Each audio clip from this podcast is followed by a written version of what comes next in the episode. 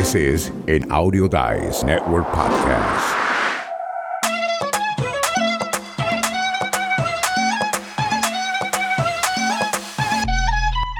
Bienvenidos a esta su escuela del podcast. Yo soy Félix Montelara y hoy tenemos un tema interesante, pero yo quiero que el host de este su programa, Escuela del Podcast, Esto muy bien, está lloviendo, la temperatura ha descendido, es increíble porque todavía estamos en medio de la época del calor acá en El Paso, pero bueno, así es el clima. Y hoy vamos a hablar precisamente de un tema muy importante, como lo has mencionado, que básicamente trata de responder cómo se produce un podcast. O sea, si tuvieras que hacer una escalita de cuáles son los pasos que hay que seguir para poder darle vida a un podcast y lanzarlo al espacio de la Internet, ¿cuáles pasos tendrían que ser esos? Hoy vamos a tratar de contestar eso. Pero antes, gracias a ustedes, los que nos están siguiendo, por irnos viendo, por estarnos escuchando, porque esos números que tenemos en la página no son cualquier cosa. 433 mil alcances, 20 mil downloads, no es un número que se ve todos los días. Félix. No, Diego, ya hemos sobrepasado los 20 mil downloads. En la última semana, en los últimos siete días, hemos tenido más de 5 mil downloads en siete días. ¿Qué quiere decir esto? Que usted le está diciendo a sus amigos, ¿quieres aprender de podcast? O hay un sitio donde puedes hacer tu podcast mejor. Escuela del Podcast. ¿Tú crees que es porque tenemos el nombre adecuado, Diego? Yo creo que también influye el hecho de que cada uno de nuestros episodios intenta responder una pregunta como la que hoy vamos a tratar de responder desde nuestra experiencia y eso no significa que nosotros seamos las personas que lo saben todo. Ciertamente sabemos algo. No somos gurús. No somos gurú. Yo no me siento como un gurú. A lo mejor tú sí, con los años de experiencia que sí tienes. Pero yo creo que siempre hay espacio para seguir aprendiendo. No, yo siempre digo que yo he sido y siempre soy y he sido estudiante de esto de la industria del podcast. Mira, ayer mismo salió el reporte Edison sobre el podcasting en el mundo hablo en el mundo castellano y debemos hacer un programa sobre esos resultados porque está bien interesante lo que está ocurriendo en nuestro mundo con el podcasting. Tienes razón, pero eso de gurú pues no es para mí. bueno, pero algo sabemos y es precisamente lo que nosotros tratamos de hacer con nuestro programa, ¿no? Compartir eso poco que sabemos que nos ha costado ciertos años, casi una década, y si juntamos tu experiencia más mi experiencia, pues ya son bastantes añitos como para poder decir, este chiquito ya tiene más o menos 18 años. A eso es a lo que vamos. La lista de cuáles son los pasos para producir un podcast. Yo pondría en el primer lugar lo más básico que es elegir un tópico del cual vamos a hablar. ¿Por qué creo yo que este debería ser el punto más esencial? Se ve como una cosa sencilla, pero en realidad no lo es. Yo no sé si con la gente que tú has tratado, eh, con la gente con la que has hecho negocios, has tenido este problema, que mucha gente quiere hacer un podcast, pero no saben exactamente de qué quieren hablar. Y eso suele ser un problema. Sí, el problema es este, mira uno tiene que preguntarle, y esto es parte de lo que yo hago cuando alguien se me acerca y me dice, Félix, quiero hacer un podcast. Pues lo primero que yo le pregunto es esto, ¿cuál es tu objetivo y cuál es tu meta? Porque las dos cosas no es lo mismo. Yo estuve hablando en otro podcast, en mi, en mi propio podcast, Potencial Billonario, sobre esto pero esto aplica en todo en la vida, pero exclusivamente en el podcasting. Tú tienes que decir, ok, ¿cuál es mi meta y cuál es mi objetivo? El objetivo es esa cosa de la cual tú quieres hablar en general, ¿no? Tú eres experto en una materia o tienes conocimiento de una materia en específica y el objetivo tuyo es educar. El objetivo tuyo es entretener el objetivo tuyo es poner a la gente a dormir. No, ese, ese no, ese no. Pero la realidad es que tú tienes que decir, ¿cuál es el objetivo? Quiero correr esto como un podcast de pasión donde yo nunca voy a cobrar nada o quiero correr esto como un negocio donde si algún día yo me veo generando dinero de este podcast, ¿no? Entonces, una vez tú tengas esos objetivos, ¿cuál es la meta? Pues la meta es un poco más definida. ¿okay? La meta es cuantitativa. La meta tú tienes que decir, me gustaría lanzar el podcast. ¿okay? Pues, entonces, perfecto. ¿Para cuándo? Dame una fecha. ¿Cuándo tú quieres lanzar este podcast? Me gustaría tener 10 mil downloads por mes. Yo te digo, mucha suerte con eso, ¿no? Quiero que este podcast sea sobre el tema de y tú defines cuál es ese tema. Eso es cuantitativo, ¿no?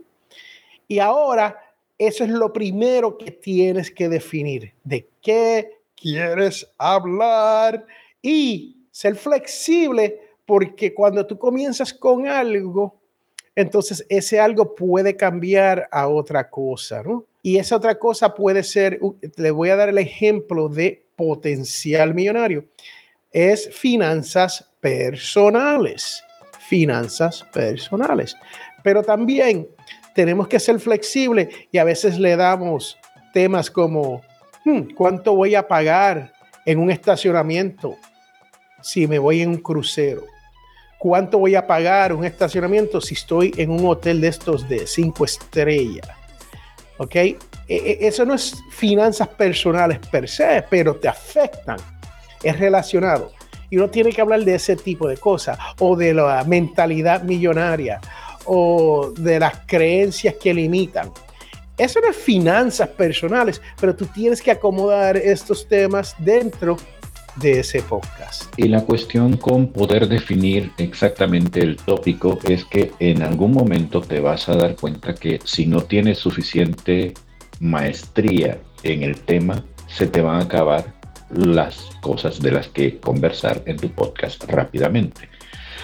¿Contra qué estamos luchando nosotros cotidianamente en nuestros podcasts? Básicamente estamos luchando contra el pod fading, que es una de las cosas que siempre nos está agobiando a nosotros, porque en determinado momento hay muchos elementos que terminan haciendo que el productor del podcast se encuentre con demasiado trabajo, que se le acumule y eso lo va desanimando para ya no seguir produciendo el show que originalmente lo estaba haciendo de manera, vaya, sin pensar en dinero, sino porque el tema le interesaba, porque hay conocimiento para poder transmitir.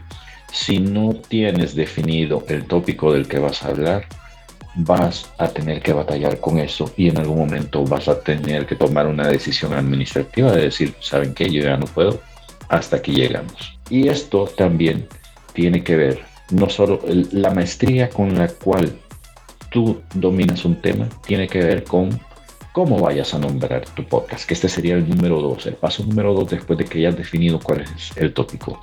Cómo poder nombrar al podcast para que este sea un nombre atractivo y que la gente te logre encontrar en el mundo donde nosotros estamos llenos de gente que tiene otros podcasts iguales a los nuestros. Eso es importante tenerlo dominado, tu nombre. Ya hablamos sobre esto en alguna ocasión, Félix. Sí, y cuando hablamos de eso del nombre, mira, si puedes evitar poner la palabra podcast en el nombre, inténtalo. ¿Y por qué te digo esto? Porque esto es como llamar el show de Félix la televisión, el show de Félix la radio, el show de Félix el internet. So, cuando usted dice el show de Félix, el podcast, eso es lo que estamos haciendo. ¿Verdad que no sonó bien cuando dijimos el show de Félix la radio o cuando dijimos el show de Félix TV? ¿Ok?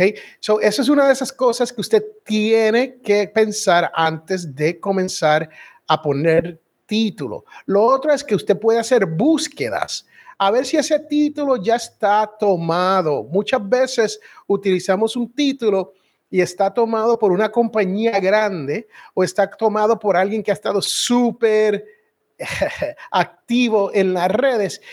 Y tú quieres saber algo, en búsquedas, tú no vas a aparecer en la primera página. So, mientras más único sea este nombre, mejor.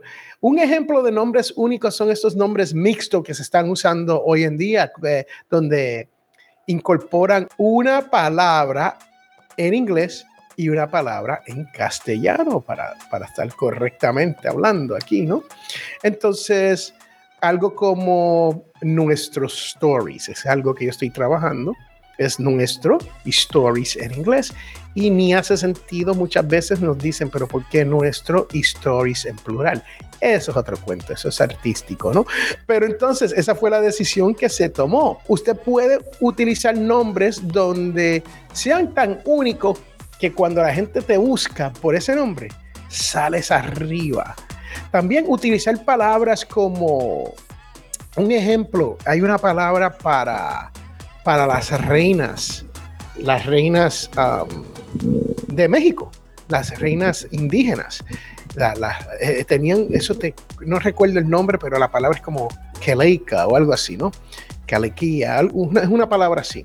Pues si usted quiere ser pot queens latinas, pues eso es el nombre de Marieli, Marieli Silvat Martínez, que tiene ese pot queens latina, pues podría ser, podría ser porque las latinas.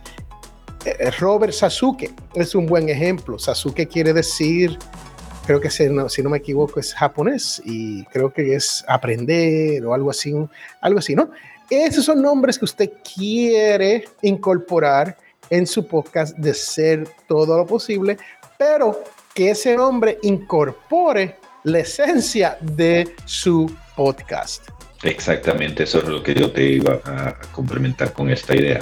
De nada sirve tener un nombre que pueda ser muy fantástico si al final la gente no va a entender de qué va tu programa. Y una de las formas más sencillas para poder medir si tienes un buen nombre es díselo a tu mamá, díselo a tu hermano a tu amigo y pregúntales, si tú escuchas este nombre, Los Farolitos de América, ¿de qué crees que va el programa? Si lo escucharas. Ah, bueno, ya habrá gente que te diga, ah, bueno, a lo mejor es de cómo se celebran las procesiones de candelitas que se hacen en ciertas ciudades o pueblos de Latinoamérica. Otro te va a decir, no, a lo mejor hablas acerca de los faros que hay en los diferentes puertos que hay a lo largo del mundo. Si no te dan una respuesta que te dirija hacia lo que tú estabas pensando que te iban a dirigir, entonces es tiempo de cambiar el podcast. Es por eso, nosotros buscamos esto, escuela del podcast o potencial millonario o el escribidor, porque cada una vez que tú mencionas el nombre, la gente no anda diciendo, ah, bueno, es que en potencial millonario hablan acerca de las comidas típicas de Puerto Rico. No, ¿verdad? O cuando decimos la escuela del podcast, ah, bueno, es que en esa escuela enseñan acerca de fútbol. No, porque la idea te remite directamente hacia eso donde vas. De, eh, ¿Piensas diferente, Félix? No, y que valga la redundancia, en Escuela del Podcast tenemos la palabra podcast, pero es porque estamos enseñando sobre el podcast. O sea, si fuésemos la escuela de televisión, pues estuviésemos enseñando cómo hacer televisión o la escuela del radio. Esa es la idea de esto. Quiero que esté claro esto porque ustedes dicen, bueno, está, están diciendo una cosa, pero entonces tienen podcast en su podcast. Así que esa es la razón por la cual, pero ¿hace sentido o no hace sentido? Exactamente, exactamente. Y precisamente por eso es que nosotros tenemos este tipo de debates incluso entre nosotros, porque a la práctica nos remitimos, o sea, se los estamos diciendo es porque funciona y porque ya lo hicimos. Y eso me lleva a un tercer punto, que es el siguiente paso. Una vez que ya tienes definido tu nombre y tienes definido el tópico, lo que conviene es tener una claridad, como decía Félix, de, de, las metas en cuanto a episodios. Esos episodios los vas a estar publicando cada semana, cada día, cada hora, cada mes, cada año. La decisión que tomes respecto a esa periodicidad te va a influir en la carga de trabajo que vas a tener. Nosotros, por ejemplo, hemos decidido estar haciendo estos podcasts una vez a la semana. Por ahora nos ha funcionado porque tenemos otras actividades que realizar. Pero en anteriores proyectos, por ejemplo, yo que he tenido un proyecto llamado El Escribidor, ese lo publicaba cada mes porque no me quedaba más tiempo para hacerlo. Potencial millonario, yo sé que de repente Félix cuando se acuerda que tiene un podcast extra, aparte de todas sus demás cosas que hace, graba un episodio y no necesariamente es cada mes ni cada 15 días. A veces lo hace cada 23, a veces lo hace una vez al mes, a veces se echa dos episodios durante 15 días, no sé, cuando se le viene la inspiración, pero es porque ya viene produciendo ese podcast de hace mucho tiempo y la gente sabe cómo él trabaja.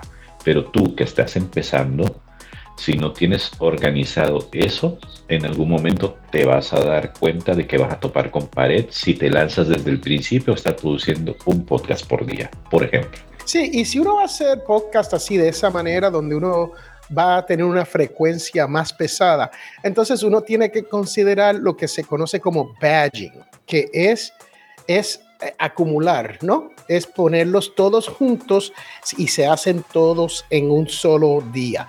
Un ejemplo de esto es Johnny Lee Dumas.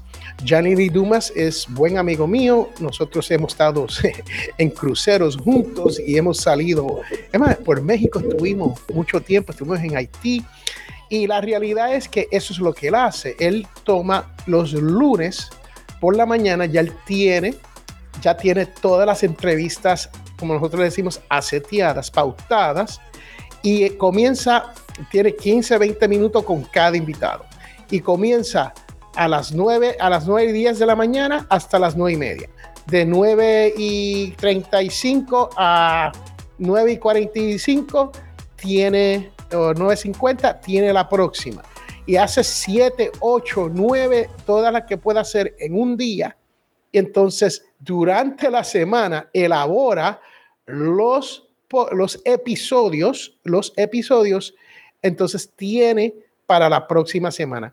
Y sigue haciendo eso donde acumula tantas entrevistas, donde a veces se adelanta un mes, dos meses, tres meses por adelantado. Y cuando uno es invitado, él te dice, Félix, el programa tuyo no va a salir hasta diciembre del 2022. Y uno se pregunta, ¿por qué? Esa es la razón por la cual el siguiente paso es básicamente ahora que ya tienes toda esta idea en claro, vamos a crear el arte del podcast. Básicamente es la portadita que se ve en los alojadores o en tu sitio web donde le avisas a alguien que tienes un podcast el podcast no solamente entra por los oídos, sino también por los ojos. Y por eso es importante saber qué va a ir en ese espacio. Es un pequeño espacio, creo que son 1500 píxeles por 1500 o 3000 por 3000 píxeles, depende de quién te lo pida, ¿no? En ese espacio va a ir tu logo, va a ir tu nombre y posiblemente si hay espacio van a ir los nombres de los presentadores de ese podcast es importante que sepas cómo organizar todo esto porque... Porque lo que ocurre es que cuando se hace una búsqueda de podcast, lo que se va a ver es esa imagen. Y esa imagen tiene que ser atractiva para que la persona diga, esto se ve, escúchate lo que estoy diciendo, esto se ve interesante. No han escuchado nada solamente están viendo esa portada y esa portada se tiene que ver interesante. Y por eso es que yo digo que el podcast es visual. No tan solo eso, pero hoy en día el buscador número dos en el mundo de podcast es, adivina cuál, Diego, dile, dile, la, dile que, al que esté escuchando, dile cuál es. Yo, con miedo de equivocarme, creo que es YouTube. Definitivamente es YouTube. ¿Y qué hay en YouTube? Si usted sube lo que se conoce como un audiogram, ese audiogram es un audio que se ha convertido en MP4, el cual lo convierte en video y usted tiene que tener una gráfica, una ficha, un logo, algo que atraiga a la persona que tenga que ver con tu podcast. Pero YouTube te va a dejar que tú sometas lo que tú desees. So, tú sometes una ficha de una parejita muy bonita que están hablando con un sitio precioso o están comiendo en una mesa preciosa y tu podcast es de finanzas. ¿Es eso va de acuerdo con lo que estás hablando? Ahí es que vienen los detalles, ¿no? Por eso es que yo digo que tu podcast es visual. Y especialmente si estás haciendo búsquedas YouTube y en Google, ahí es donde aparecen esas fichas. Muy bien, y nos movemos al último de, esta, de este episodio para poder ya cerrar. nuestro episodio. Vas a tener que escoger un programa con el cual vas a tener que grabar tu episodio. Y hay variedades y todo va a depender del presupuesto que tengas. Gratuitos. Bueno, puedes utilizar GarageBand. Nosotros utilizamos Audacity, pero también está eh, Hindenburg, también está uh, Reaper. ¿Qué otros programas hay que, que, andan por ahí? Audacity, no, Audition, Adobe Audition, Sony Vegas, también puedes hacer cosas con Sony Vegas y básicamente cualquier grabadora con la que puedas recolectar el audio. No es tan sencillo nada más como eso, pero, pero te lo muestro porque es una de las opciones que hay, ¿no? Y ese video también, si va acompañado de un audio, también debe ser considerado el programa que vas a utilizar para poder grabar ese audio. Ojo, esto, el audio y el video, también en algún momento vas a tener que retocarlo. Entonces, esos programas que vas a conseguir deben ser también capaces de poder realizar ediciones, porque hay cosas como las que nos pasaron en esta grabación, por ejemplo, en donde alguien se equivocó y eso no aporta a la conversación y vamos a tener que cortarlo. En un programa que no puedes hacer eso, que nada más puedes ver o puedes escuchar, no tienes capacidad de poder eliminar eso que nosotros llamamos ruido. Y cuando se viene a esto de las grabaciones, mire, hay opciones súper sencillas y una de las opciones es grabar en su propia computadora. Su computadora trae un sistema de grabación, de recording, donde usted solamente puede grabar ahí. Para la edición, todo lo que Diego dijo se puede utilizar para editar el programa. Lo otro que es importante es de todo lo posible tratar de tener tracks independientes. O sea, Diego está en track número uno y Félix está en track número dos. Eso te va a dar una de las mejores experiencias auditivas que tener todo junto. ¿Por qué? Hay veces que en este programa visual que ustedes están viendo hoy, yo le, le hablé por encima a Diego. Y eh, cuando eso ocurre, usted puede eliminar cuando Félix le habla por encima a Diego. Aparte, sin tener que afectar lo que Diego dijo. ¿Por qué? Porque están en dos tracks por separados. Y le podemos hacer un programa después sobre Audacity, que es el más básico y no es más básico, uno bien poderoso y es gratis. Le podemos hacer un poquito de, de eso en el futuro. También cuando se viene al episodio, usted quiere editarlo de ser posible. Créame, usted está viendo esto aquí hoy, pero si usted escucha el audio de este episodio por el título, usted va a encontrar que va a estar mucho más corto que esto, súper limpio y al grano. Tan simple como eso. Bueno, y ya sin más que decirles, les agradecemos por habernos escuchado. Vamos a continuar en una próxima edición con el resto de pasos que se podrían acumular para poder hacer una producción de tu podcast de manera eficiente, como lo hemos estado explicando ahora. Nada más me resta invitarte a que pases por escueladelpodcast.com, nuestra página donde puedes encontrar contenidos como este que estamos dando, donde hay material en audio, en video, en texto o en infografías que puedes descargar y utilizar sin costo alguno. Nada más te pedimos a cambio que te inscribas. La inscripción a nuestra escuela no cuesta nada obviamente si quieres y si lo deseas, puedes inscribirte a nuestras clases personalizadas donde podemos hablar uno a uno, tener mentorías o tutoriales personalizados para poder ayudarte a subir de nivel en tu podcast o emprendimiento de video. También te recordamos que tenemos un espacio para que nos invites a un café, Buy Me a Coffee, lo puedes buscar ahí y tenemos la tienda donde puedes comprar algunos de los materiales, herramientas o equipos que estás viendo que nosotros utilizamos. Yo soy Diego Murcia y ha sido un placer tenerte acá. Se despide de ustedes mi compañero Félix. Muchas gracias por haber estado aquí y que haya llegado al final de este programa. Es importante que nos sigas y que le den like y share a todo esto para que haya mejores podcasts en español en castellano en este mundo. Bye.